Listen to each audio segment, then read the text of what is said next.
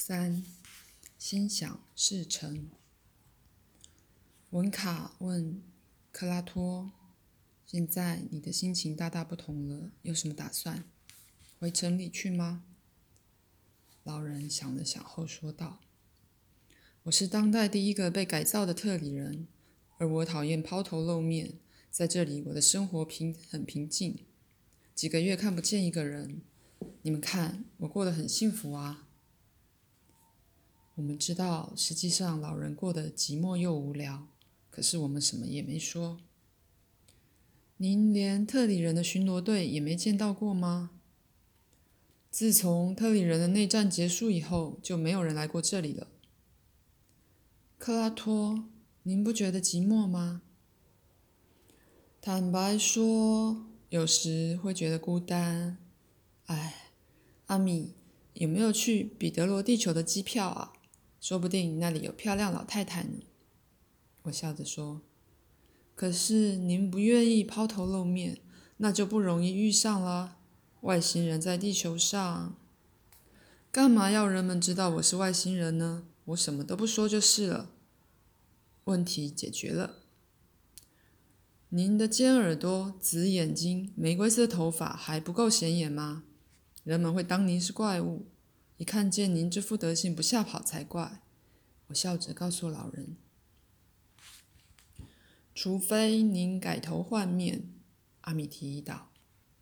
这句话让我们感到好奇，三双眼睛直盯着这个太空儿童。嘿，别这么瞧着我，我又没杀人。我的意思是说，我们的科学技术可以改变某些生物组织的外表，但是这不意味着我们真的对。我的腿要粗一些，文卡恳恳求道。我的个子要高一些，我跟着附和。我要皱纹消失，克拉托也不落人后。我们纷纷提出自己的要求，只见阿米仍然像往常一样笑个不停。别傻了，这是一件非常慎重的事情。这项技术可不是为了满足人们的虚荣心，阿米说。那是为了什么呢？我问道。哎，我真不该提这件事，好吧？是这样的，有时候必须让某个出生在发达星球上的人在不发达星球驻地服务。文卡马上回应道：“那么，虽然我不是出生在发达星球，你也可以改变我的外貌，好让我在地球上生活。”我的声耳朵应该变成圆形，还有，你别费事了，现在这个样子我很喜欢。我要文卡打消念头。我想要把皱纹抚平，让我的皮肤跟彼得罗一样，有多好？咱们立刻上飞船去做美容手术吧。对了，手术会不会痛啊？克拉普托兴致勃勃地问道。我说过了。这项技术不是用来满足虚荣心，而是为了解决真正重要的事情。阿米让自己看起来更年轻，难道不重要吗？不重要，克拉托。我觉得重要的是言行一致，表里如一。真实的东西永远是美好的，包括皱纹。克拉托灵机一动，这个我知道，小伙子。就是因为我的皱纹让我更有魅力，追求我的女人们让我不能安安静静的生活，所以我宁愿不要皱巴巴的老脸啊！哈哈哈。我再说一遍，这项技术不是为了满足虚荣心。你们说我的羊皮书帮助了很多人，难道我没有资格年轻四百岁吗？克拉托问道。我想起奇亚的年龄比地球少二十倍，这样一算，克拉托应该有一千四百奇亚年，相当于地球上的七十岁。但是后来我知道他实际上更年轻一些。阿米没有回答，他注视着远方，双臂交叉抱在胸前。克拉托继续说。年轻三百岁成吗？我已经不臭了，而且这几天我一句脏话都没说。好吧，年轻两百五十岁总可以了吧？羊皮书是以爱心为出发点，不是用来交易的。阿米说话时并不看着我们。两百岁可以吧？羊皮书归羊皮书。克拉托厚脸皮的样子，连我都替他难为情。对于具有伟大心灵的人来说，努力奉献并不需要回报。因为奉献本身就是一件愉快的事，奉献不是施舍，而是行使特别的权利。两天行不行？今天我洗过耳朵了，也祷告了。克拉托的语气非常滑稽，这时我们才明白他一直在开玩笑，大家不由得笑了起来。文卡随即又提到：“阿米，说真的。”为了去地球生活，可以替我做手术吗？没问题。不过，你先别对去地球这件事抱太大希望，还得过你葛葛罗姨父那一关。你们在说什么啊？克拉托很疑惑。文卡把来龙去脉说给老人听，老人听了十分激动。我去跟你姨父谈谈，如果他还是这么顽固，让他尝尝这双铁拳。他做事摩拳擦掌，可是大家毫无反应。我姨父是个高大魁梧的特里人。啊，那咱们好好劝劝他，孩子们一定要找到和平和理解之路啊！这时，我的脑海突然冒出一个令人兴奋的点子来：阿米。能把葛罗一副改造成斯瓦马人吗？如果能改造，当然好了。可是根据我对他的了解，他距离改造的进化水准太远，目前还是别考虑这种可能性。克拉多听了，洋洋得意地说：“对特里人来说，要达到如此高尚的精神境界，可不是容易的事啊！”哈哈哈。门卡问道：“阿米。”你真的打算说服我的姨父，不能用催眠术吗？不可能，银河系当局禁止严严格禁止使用催眠术操纵他人，不允许以任何理由破坏别人的选择自由。可是你在咱们第一次漫游时，明明对两个警察实施了催眠术啊！对于我的迷惑不解，他哈哈笑了起来。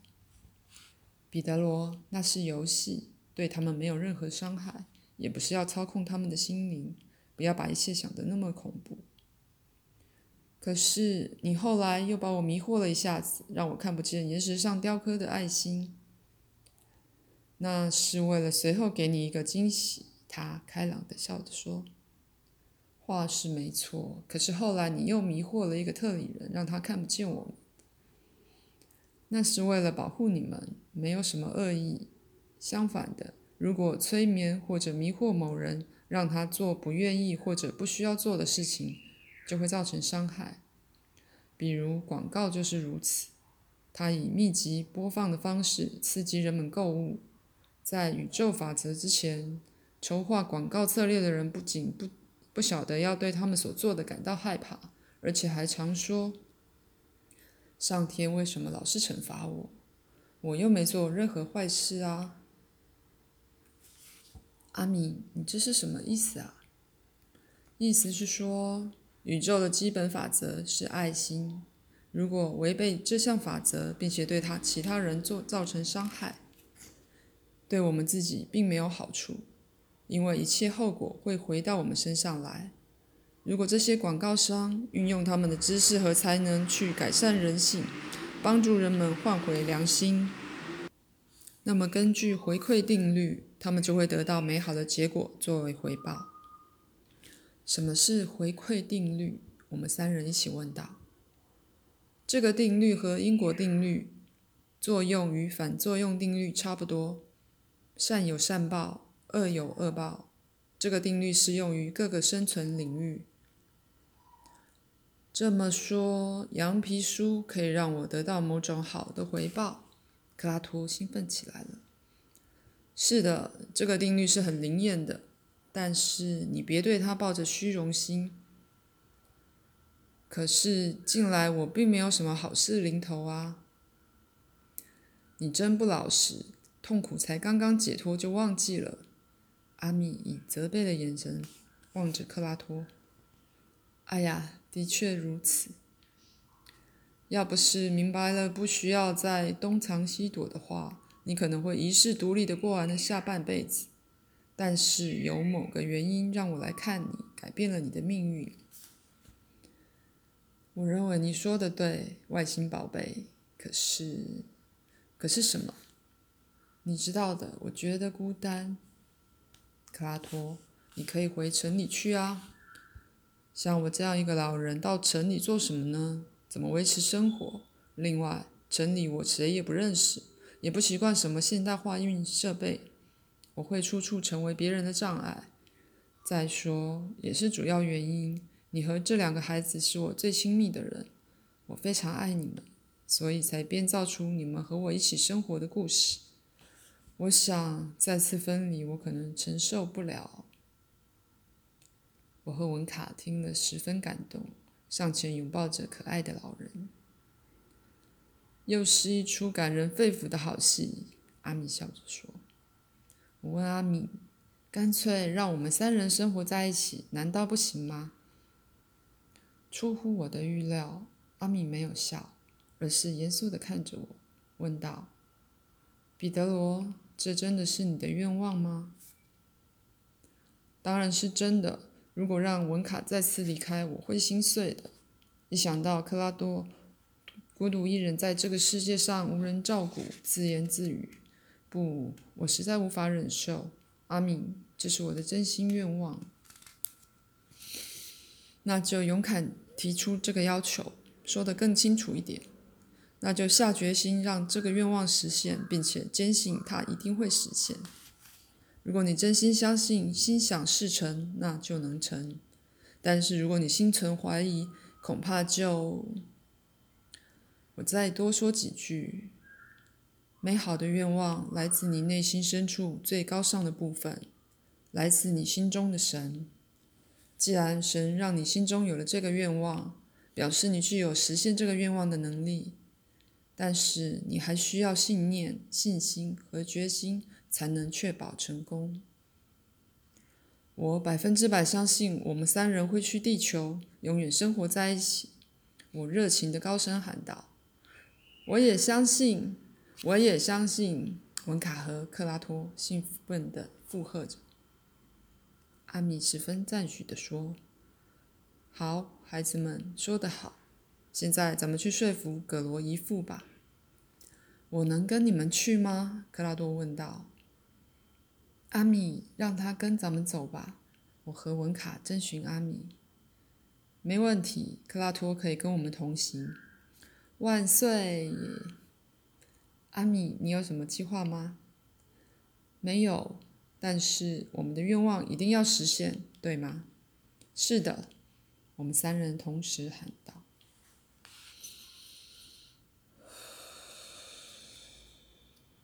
阿米说：“这是个短程旅行。事实上，去文卡所住的城市等于是去另一个大陆，但是对飞船而言，却只是一次再简单不过的短程旅行。这是克拉托第一次坐飞碟漫游，他显得十分惬意，一路上都把鼻子贴在玻璃窗上向外张望，不愿意错过窗外的一景一物。哈哈哈，真痛快！可是……”不会有危险吗？我的身体相当重，这飞船外表却只有一层薄薄的核桃壳儿。克拉托，你说的对，这艘飞船的确很薄很轻，因为我们用极轻的材料制造飞船。但是这艘飞船可以运载很重的东西，因为船舱内部已经解除了万有引力。现在咱们之所以能站在甲板上，是因为船内使用了人造引力，这是可以调节的。你们看，说着，他操纵起仪表板。突然之间，我们的双脚离开地面，失去了重量，轻飘飘的浮在空中。可是阿米仍然站在原处，一手抓着座椅靠背。这就像是在空中游泳嘛！哈哈哈。卡托双腿双脚蹬墙，漂浮着穿过整个船舱。我和文卡也模仿起老人来。文卡轻巧地做出一连串腾跳、旋转动作，就像在表演水上舞蹈似的。他似乎很喜欢这个游戏。阿米一面笑着，一面触动了一个按钮。我们三人缓缓地落到了甲板上。嘿，我脖子扭断了，你得负责给我治疗，赔偿我的损失啊！哈，我可没有粗心大意的乱按按钮啊。对了，你们知道吗？粗心大意也有可能造成难以弥补的伤害。这句让我，这句话让我不太明白。阿米说：“如果飞机上满载乘客，驾驶员却粗心大意，会造成什么后果呢？”我立刻明白了他的意思。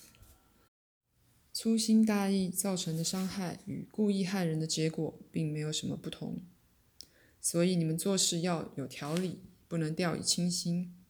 如果记性不好，就把该做的事情记在本子上，确保不出错。总之，无论什么事情都不可轻忽，因为即使是神也帮不了粗心大意的人。阿米，这是什么意思？比如，你住在一个小偷猖獗的社区，可是出门忘了锁门，那会有什么后果呢？明白了，孩子们，粗心大意会坏了大事的。太空娃娃，那你驾驶飞船时可别粗心大意。克拉托，放心吧，借由超级电脑的控制，飞船可以自动导航，确保不会发生事故。可是，经常注意导航仪更好，对不？对不对？不可粗心大意，因为那会犯下错误的。哈哈哈。两分钟后，我们已经隐身在文卡住的城市上空，事实上是文卡家的上空。透过监视器的荧幕，我们看到文卡家的内部，一个外表丑陋的特里人、特里男人都是如此，懒洋洋地坐在扶手椅上看报。这只动物，这位先生穿得整整齐齐，无可挑剔。虽然头上和手上长着绿色长毛，但是梳理的油光发亮，爪子般的手指也干干净净。一位斯瓦马太太坐在他对面打毛线。那是我姨父和姨妈。嘿，姨父姨妈，我在这里啊。文卡，他们是听不见的，幸亏如此。要是让他们知道你在飞船上，那可就麻烦了。他们总会知道的，这是没有办法的事。我轻轻地说。阿米同意我的看法。咱们来拟一个说服葛罗的计划。说服他需要好几天，也许要几个星期，这么久。如果情况不妙，或许要几个月，甚至几年。我们惊讶地张大了嘴。别摆出这么一副吓人的样子来！我说过，面对难题时要乐观一些，可是我自己给忘记了。不过也不能不切实际。眼前这个特里人铁石心肠，可是我们应该设身处地替他想想。把一个小姑娘交给外星人去另外一个星球生活，这可不简单，明白吗？的确，我们稍稍想了一下。便明白其中的道理了。我们都十分泄气，可是咱们也不要失去信心。总而言之，今天晚上你们都在自己家过夜，明天我再来找你们。无论需要多少时间，都要说服格罗。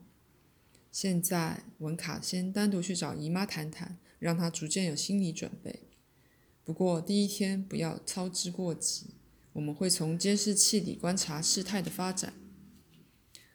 说的简单，他们如果知道我想坐太空船离开这里，到另外一个星球去，一定会说我胡说八道、异想天开。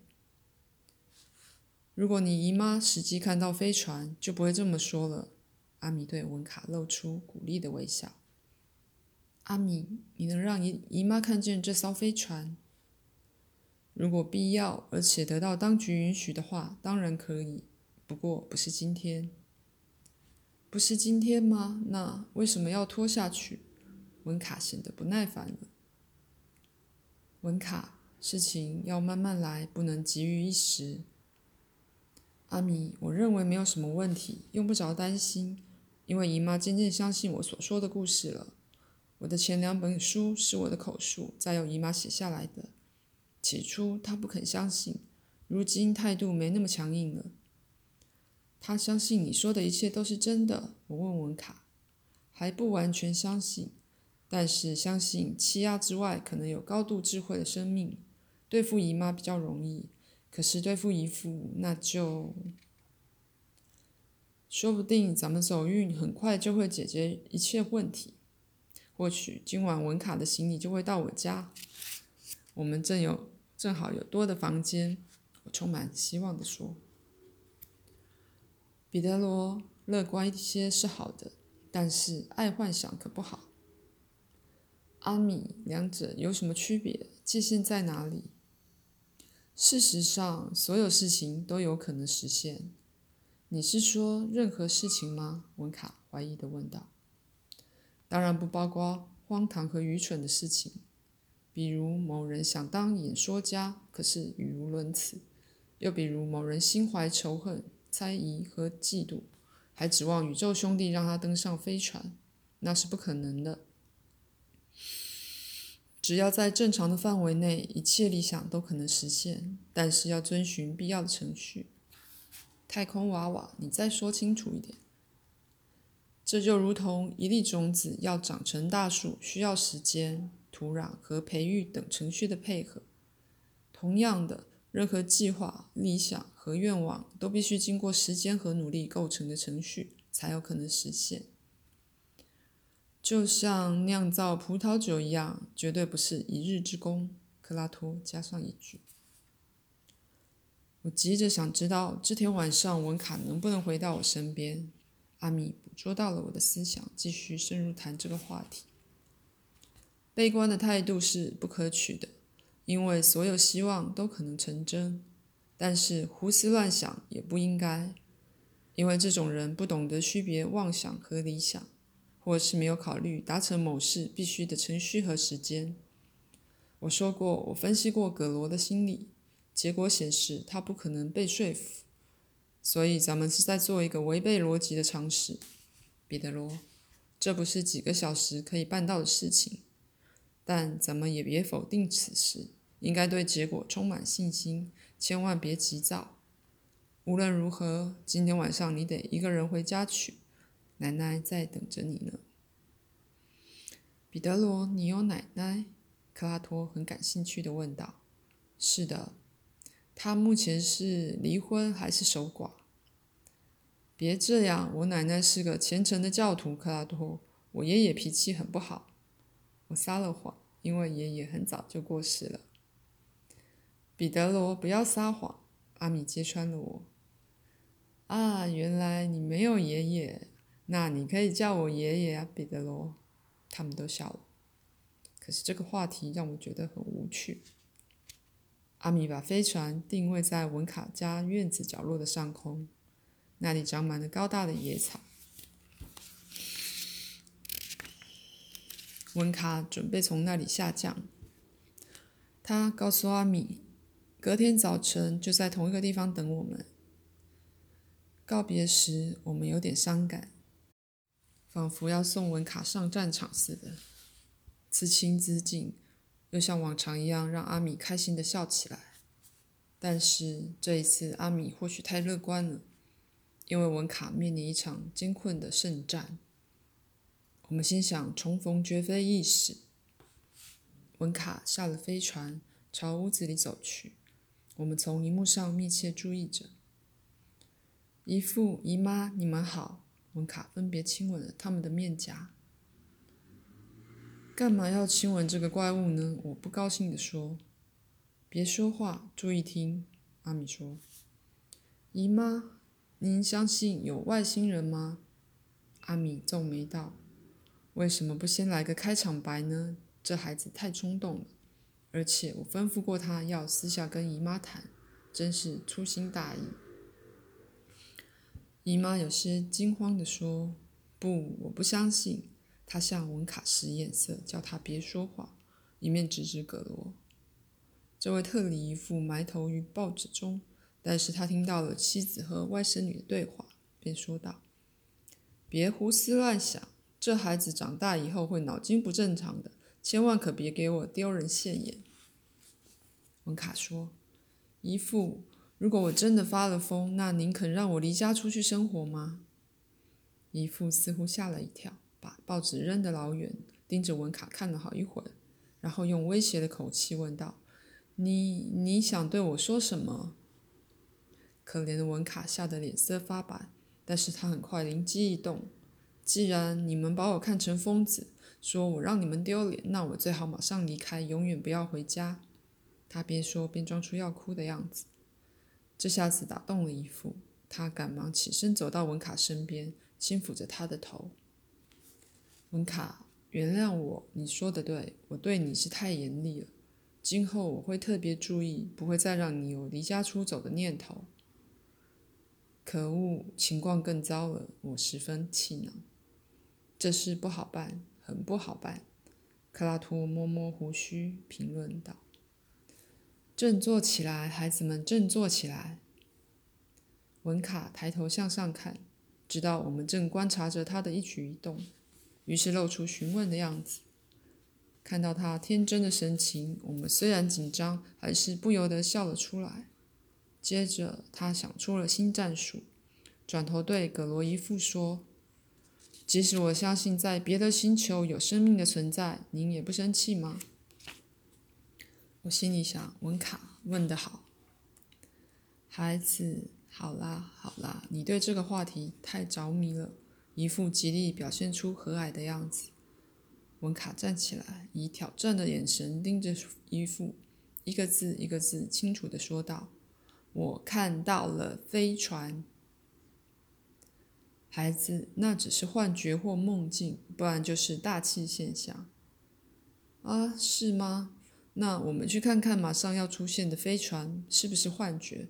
走吧，到院子里去，您亲眼看看那是不是幻觉。他一面喊着，一面走出屋子。文卡这个举动吓坏了阿米，他急得拼命拉自己的头发。糟糕，不能这么做，都是我的错，我刚刚交代的不够清楚，这下惨了。阿米，这样才好，现在就让飞船露面，事情就了结啦。我说。什么？真的让飞船露面会把姨父吓死的，不吓死也吓成疯子，这可不行。再说，飞船是否现身需要经过当局批准，如果场面失控，太空当局是不会批准露面的。文卡本来应该慢慢进行，私下解决，这话我跟他说过。阿米他是急情急生智，难免急躁了些。我十分了解我的知心女友，确实太急躁了。文卡真不听话，但是错在我身上，我忽略了眼前是些缺乏克制力的人们。嘘，注意听。葛罗非常焦虑地对妻子说：“文卡的情况很糟，应该带他去看心理医生，这是得了疯病了。”来，来到院子里来。让你们亲眼瞧瞧，我和太空人确实有来往。如果我愿意，飞船就会出现。你们来看看我是不是疯了？来呀！哎呀，可怜的孩子！姨妈听见文卡这番话，忍不住掏出手帕擦拭眼泪。老实说，我那可怜的爱人的确很疯狂，他这副样子让我很难过。一想到他这么做是为了我们的爱情，我感到自己也有过错。姨父和姨妈确信文卡是疯子，根本不想走到院子外面看一眼。文卡失去了理智，迷茫地望着天空，不住地说：“阿米，快来啊，快露面吧，让那些怀疑的人看看你的太太空飞船。”阿米拿起一个我从前看过的麦克风，它能够把声音直接传送到指定地点。